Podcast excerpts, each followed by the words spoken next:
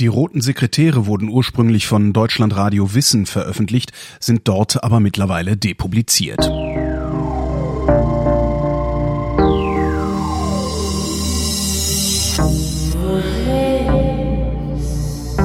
Wer redet, ist nicht tot.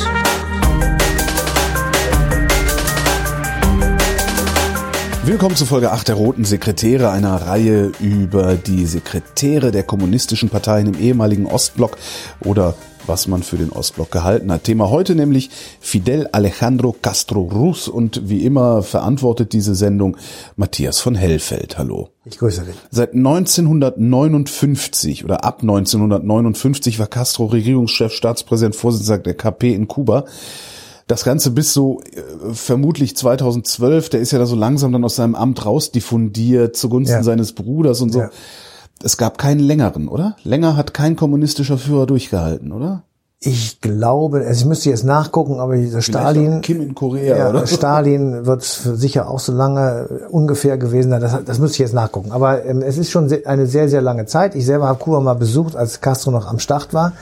Äh, eine wunderbare Insel, völlig runtergekommen und mit einem, mit dem sozusagen bröckelnden Charme einer 19. Jahrhundert Stadt Havanna mit Autos, äh, die eigentlich auch irgendwie vom Mond aussehen, aber ganz toll irgendwie sind, weil sie riesig sind und rosten und äh, schaukeln. Ähm, sehr freundliche Menschen, aber wirklich bittere Armut. Und äh, wo du sagst, so, also, Wessi, warum um Gottes Willen muss das jetzt alles sein? Und ähm, die Ursache dafür ist eben auch wiederum früh zurück, Anfang der 50er Jahre herrscht auf Kuba tatsächlich ein diktatorisches, ausbeuterisches ähm, System. General Batista ist am Start, ähm, Freund der Amerikaner, die das ähm, unterstützen, dieses System, aber der sozusagen auf Kosten eben der Bevölkerung sich dort ähm, reich macht und entsprechend ein System aufgezogen hat, das ähm, natürlich auf die Bedürfnisse der Menschen, die dort leben, keinerlei Rücksicht genommen hat und gegen diese ähm, ja, gegen diese Situation wehren sich äh, natürlich Oppositionelle, zu denen gehört Castro, zu denen gehört später auch Che Guevara, der eine besondere Bedeutung für ihn hat und der für die kubanische Revolution von eminenter Wichtigkeit ist. Äh, ein Arzt im Übrigen, der gar nicht so ein, so ein politischer Kämpfer, also militärischer Kämpfer war, sondern eher so ein politischer Kopf, der so ein bisschen die Ideologie auch äh, darum rumgebaut hat. Und äh, Castro ähm, schließt sich, nachdem er zunächst einmal sogar relativ nah an den Vereinigten Staaten war, der wollte eine Baseballkarriere starten. Ja. Also er war auch relativ gut in diesem Sport. Er hat ähm, diese Karriere nicht begonnen und ähm, hat äh, dann aber eben als Rechtsanwalt, der er in den 50er Jahren geworden war, äh, sich die Verteidigung von Menschen vorgenommen, die also in der Opposition standen. Und in diesem Zusammenhang kommt er irgendwann selber in diese Oppositionsbewegung hinein und steht dann auch selber vor Gericht 1953 und ähm, tut dort den berühmten Satz, der also ähm, zeitlebens sozusagen über seiner Regentschaft herrschte, die Geschichte wird mich freisprechen. Was bedeutet, alle diese revolutionären Aktivitäten sind sozusagen rechtens, wenn man sie historisch irgendwann betrachten wird, weil sie eben die Menschen befreien von der Diktatur, von der Unterdrückung, von der Unfreiheit und von der äh, Illiberalität eines äh, diktatorischen Systems, ähm, unter anderem eben des Herrn Batista. Aber das sind ja dann immer so Momente, wo ich denke, ja, aber du merkst es doch selbst, Fidel. Du hast sie doch von der Unfreiheit in die andere Unfreiheit transportiert. Ja, äh, diese, diesen Widerspruch werden wir zwar nicht auflösen nee. können, aber man kann ihn tatsächlich überall ähm, feststellen und man kann ihn auch heute überall dort feststellen, ja. wo das, wo die Macht sich zu sehr auf einen Menschen oder eine Partei konzentriert. Im Übrigen auch innerhalb der Europäischen Union, Stichwort Polen, Stichwort Ungarn. Mhm. Ähm, man kann es aber auch sehen in Amerika, wo, wo tatsächlich der Präsident eine so starke Position hat, dass er eben tatsächlich viele Dinge zerstören kann, selbst wenn sie gegen den Willen der Mehrheit seines Volkes sind oder wären. Also insofern äh, sind äh, Machtverteilung und Checks and Balances, also gegenseitiges Kontrollieren und doppelte Besetzung von Ämtern etc., das hat schon alles seinen Sinn. Und ähm, in den, bei allen diesen roten Sekretären kann man eben sehen, dass sie wirklich gestartet sind mit der Überzeugung, etwas Gutes zu tun. Das gilt selbstverständlich auch für Castro der tatsächlich die Befreiung des Volkes wollte von der Diktatur des Herrn Batista. Das ist ihm im Übrigen natürlich auch gelungen 1959. Ähm, aber es ist dann eben auf, aus vielerlei Gründen dazu gekommen, dass auch in Kuba oder auf Kuba muss man ja besser sagen, die Freiheit mit Füßen getreten wurde und die Menschen eingezwängt waren und unter Lebensbedingungen äh, gelebt haben, die man eben nicht besonders ähm, gut finden konnte und die längst sich vom Standard der anderen Staaten abgekoppelt haben und zwar nach unten. Ähm, und als dann Gorbatschow 1990 die Hilfen einstellte oder Ende der 80er Jahre, Anfang der 90er Jahre die Hilfen einstellte, war Kuba im Grunde genommen bankrott. Ja. ja?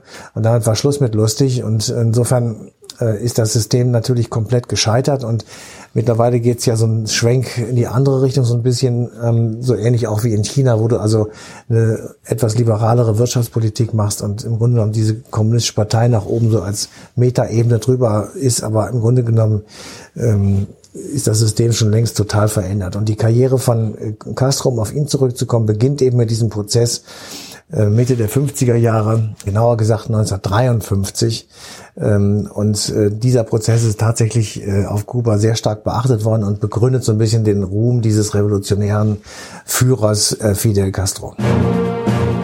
16. Oktober 1953. Fidel Castro verteidigt sich als gelernter Jurist in diesem Prozess selbst. Sein Schlussplädoyer verwandelt er in eine fulminante Rede für die kubanische Revolution. Kuba leidet unter einem brutalen und schändlichen Despotismus. Und Ihnen, verehrte Richter, entgeht nicht, dass der Widerstand gegen den Despotismus legitim ist. Was mich angeht, weiß ich, dass das Gefängnis hart sein wird. Verurteilt mich. Es macht nichts. Die Geschichte wird mich freisprechen. Die Richter sind zwar beeindruckt, verurteilen Castro aber dennoch zu 15 Jahren Haft wegen Vorbereitung eines Staatsstreichs. Im Gefängnis verfasst der Delinquent eine programmatische Schrift mit dem Titel La Historia me absolverá. Die Geschichte wird mich freisprechen. Darin fordert er eine Landreform zugunsten der kleinen Bauern. Die Arbeiter sollen an den Erträgen der Firmen beteiligt und die Zuckerrohrplantagen kollektiviert werden. Fidel Castro wird im August 1926 geboren. Sein Vater hat es zu bescheidenem Wohlstand gebracht kann seinem Sohn sogar Aufenthalte in den USA finanzieren. Castro lernt das luxuriöse Leben der Amerikaner schätzen, spielt so oft es geht Baseball und hat sogar ein Angebot, in einer Profimannschaft zu spielen. Aber schon früh macht sich ein Charakterzug bemerkbar, der ihn stets begleiten wird. Er kann sich nicht entscheiden, lässt am liebsten alle Hintertüren offen, um ohne Gesichtsverlust auch die gegenteilige Meinung vertreten zu können. Mitte der 40er Jahre locken ihn Amerika und Kuba gleichermaßen. Schließlich wählt er ein Jurastudium in Havanna, wo er bald darauf in die sozialen Auseinandersetzungen mit der Regierung verwickelt wird. Im Sommer 1955 lernt der inzwischen landesweit bekannte Fidel Castro einen der wichtigsten Menschen seines Lebens kennen, Che Guevara. Der zwei Jahre jüngere Mediziner ist ein brillanter Theoretiker des Marxismus. Durch ihn eignet sich der eher pragmatische Castro eine theoretische Unterfütterung seiner revolutionären Ideen an. Gemeinsam mit Che Guevara organisiert Fidel Castro den Aufstand gegen das Militärregime von Fulgencio Batista. Nach jahrelangen Kämpfen siegen schließlich die Revolutionstruppen. Am 1. Januar 1959 flieht General Batista in die Dominikanische Republik. Am gleichen Tag zieht Castro unter dem Jubel der Bevölkerung in die Hauptstadt Havanna ein. Er ist eine imposante Erscheinung. Groß, schlank, mit verwegenem Bart und einer stets brennenden Zigarre im Mundwinkel. An jenem 1. Januar 1959 legt er vor Zehntausenden Kubanern ein Versprechen ab, an dem er die nächsten 50 Jahre gemessen wird. Ich glaube, heute ist ganz Havanna hier. Ich glaube, dass das Volk zu viel getan hat, denn dies ist mehr, als wir verdienen. Ich glaube, dass wir nie wieder eine solche Menschenmenge erleben werden. Dabei bin ich sicher, dass sich wieder eine solche versammeln wird, wenn wir zu Grabe getragen werden. Wir wollen uns eine solche Menschenmenge verdienen, denn wir werden unser Volk nie betrügen. Als ob sie bestellt wären, setzen sich am Ende der Rede zwei weiße Tauben auf die Schulter Castros und geben der Veranstaltung einen sakralen Anstrich. Viele Kubaner erblicken in ihm den neuen Messias, nicht nur wegen der äußeren Ähnlichkeit mit dem Religionsstifter aus Nazareth. Aber der Aufbau des neuen revolutionären Kubas wird durch wütende Attacken der Exil-Kubaner gestört, die sich im US-amerikanischen Bundesstaat Florida versammeln. Sie planen einen Angriff auf Kuba, aber es dauert noch zwei Jahre, bis Präsident John F. Kennedy am 17. April 1961 das Okay für die Operation Zapata gibt. Eine Eliteeinheit landet in der Schweinebucht mit dem Ziel, Kuba zu befreien. Aber die Angreifer kennen sich in der Gegend um die Schweinebucht nicht aus. Fidel Castro schon. Er organisiert den Widerstand gegen die Invasoren selbst. Wir müssen die beiden Munitionsschiffe versenken, sonst haben wir keine Chance. Jawohl, Kommandante. Unser Geheimdienst sagt, es sind etwa 1500 Angreifer. Wir sind mehr als zehnmal so viele. Also, nur Mut, Kameraden, wir werden siegen. Und tatsächlich ist die Attacke derart dilettantisch vorbereitet und durchgeführt, dass Castros Truppen den Angriff mühelos zurückschlagen können. Die gescheiterte Invasion in der Schweinebucht wird zum Symbol der erfolgreichen Revolution auf Kuba. Castro trommelt die Massen zusammen, hält mitreißende Reden. Die Menge skandiert immer wieder Venceremos.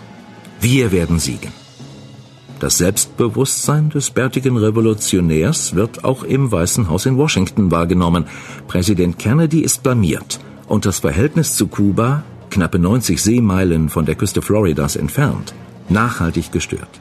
Das zerrüttete Verhältnis zu den USA und der westlichen Welt treibt Fidel Castro nahezu zwangsläufig in die Arme der Sowjetunion. Nikita Khrushchev findet Gefallen an dem karibischen Revolutionär und bindet ihn mehr und mehr in das System der kommunistischen Staaten ein. Im Gegenzug wandelt sich Castro zu einem lupenreinen Marxisten. Im Sommer 1962 schickt er seinen Bruder Raoul nach Moskau, um über Waffenlieferungen zu verhandeln. Kuba will gewappnet sein, falls die Amerikaner noch einmal das Land besetzen wollen. Aber Khrushchevs Pläne gehen in eine andere Richtung.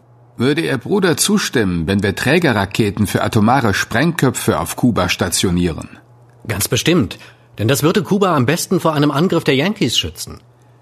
Richten Sie ihm aus, wenn er einverstanden ist, werden wir Kuba mit atomaren Waffen versorgen und das Land sicher machen.